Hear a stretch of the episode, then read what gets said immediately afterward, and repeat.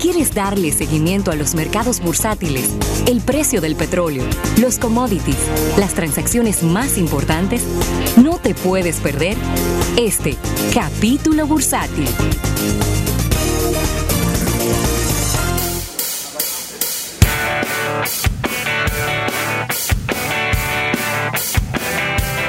Bien, dar las gracias a nuestros amigos del Banco Popular. Banco Popular a tu lado siempre. Mira, Rafael, una transacción importantísima para consolidar lo que es el primer conglomerado de lujo de los Estados Unidos, pudiéramos decir. Y es que Michael Kors eh, sacó la cartera y dijo, ¿cuánto es que tú quieres? 2.100 millones, tómalo ahí, 2.100 millones de dólares. Toma, Donatella. Para, no creo que Donatella le toque mucho de eso, para comprar a Versace. Claro que Donatella es la cara de la empresa, pero es una empresa que tiene muchos accionistas y donde, si bien es cierto que, que ella era la cara, pero ya había perdido mucha, vamos a decir, independencia financiera. Una empresa que, que ha venido eh, Ay, Donatella- en picada. Donatella cayó en su propia trampa porque nosotros vimos la serie de Versace en, eh, en televisión y uno y uno de los postulados y las y de las grandes diferencias con su hermano es, es que Versace siempre defendió la idea de la integridad financiera de, de su mundo, de su marca, por parte de ellos mismos y Donatella decía que no.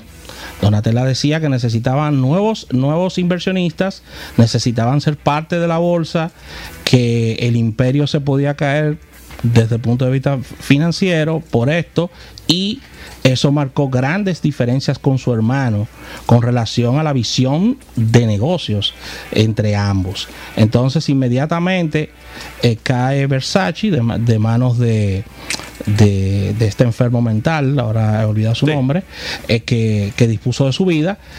Cae el imperio en las manos de Donatella, ahí inmediatamente comenzaron a llegar los inversionistas, comenzó a, los nuevos accionistas a adquirir mayor poder dentro de la marca y como bien dice Ravelo, sencillamente ella con el paso del tiempo se convirtió en la cara de, la marca Versace que está en manos de diferentes grupos. Mira, ellos le están pagando, porque tú veas si fue un buen negocio. Hasta yo lo hubiera vendido. Dos veces y media el ingreso de la empresa. Dos veces y media el ingreso de Versace durante un año. Entonces eso es bastante. Eh, una de las principales estrategias en una presentación que se le entregó a los inversionistas es que quieren aumentar las tiendas de Versace de 200 a 300. Expandir la parte del comercio electrónico y también el tema de los calzados y los accesorios, tanto para damas como para caballeros. Eh, Quizá hay una segunda parte de esa historia, no, no dada en esa nota, que es una compra estratégica. Ya necesita, necesitando hacer esto Michael Kors debido a que todo, todo estaba bajo la sombrilla de, del grupo de eh, Louis Vuitton que está, ha estado adquiriendo las no, la principales marca- casas. La marca Michael Kors no es que va bien tampoco. No, no es que va bien tampoco. Entonces, ellos necesitan te- aumentar su músculo, tener mejor portafolio de productos, porque las marcas de lujo son así. Las marcas de lujo tienen épocas, van y vienen, sí, es moda.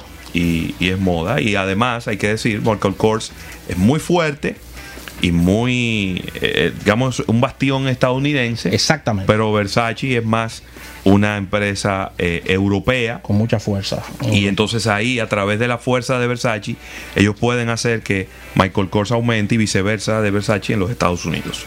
Así que tremenda transacción. La empresa se va a llamar ahora, Michael Kors va a cambiar de nombre y se va a llamar Capri Holdings Ok. para convertirse en un holding que va a tener abajo Michael Kors, va a tener abajo Versace y quizá otras compras que no se han dejado claras ni se han establecido en los próximos días. Así es, así es. Y en otras informaciones, Estados Unidos y China están manejando dentro de las negociaciones eh, la marca Huawei. Y más allá de un posible acuerdo comercial, ambos países están eh, en medio de una disputa por el trato legal y empresarial en medio de la compañía. Los principales negociadores de ambos países se reunieron en Beijing este viernes, fue jueves y viernes, una reunión de dos días en el más reciente intento de las dos economías más importantes del mundo por negociar un acuerdo comercial y desde el principio del 2018 los principales gobiernos han estado atrapados en una escala de guerras comerciales que han generado la imposición de aranceles en cientos de miles de millones de dólares y de productos estadounidenses y chinos envueltos en esta guerra. El, tema ahora mismo de tranque es eh, de, este acuerdo comercial es la marca Huawei y el trato que se viene dando a la misma. El presidente de los Estados Unidos, Donald Trump, y sus, eh, sus estamentos de inteligencia y de seguridad han dado voz de alerta sobre el uso de Huawei, eh, mientras que en China Xi Jinping y los fundadores de Huawei han dicho que dentro del mundo de la tecnología el espionaje nunca será una opción y sigue el tranque dentro de estas negociaciones con relación a este tema. Así que ahí está Huawei bailando dentro de dentro de todo este lío. Sí. Mira, Rafael, y, hay noticias que no son buenas en lo que respecta al petróleo.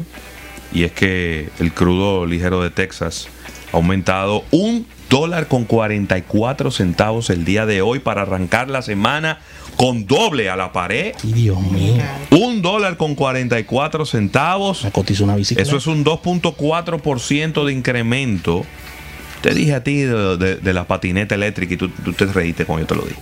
61 dólares con 58 centavos.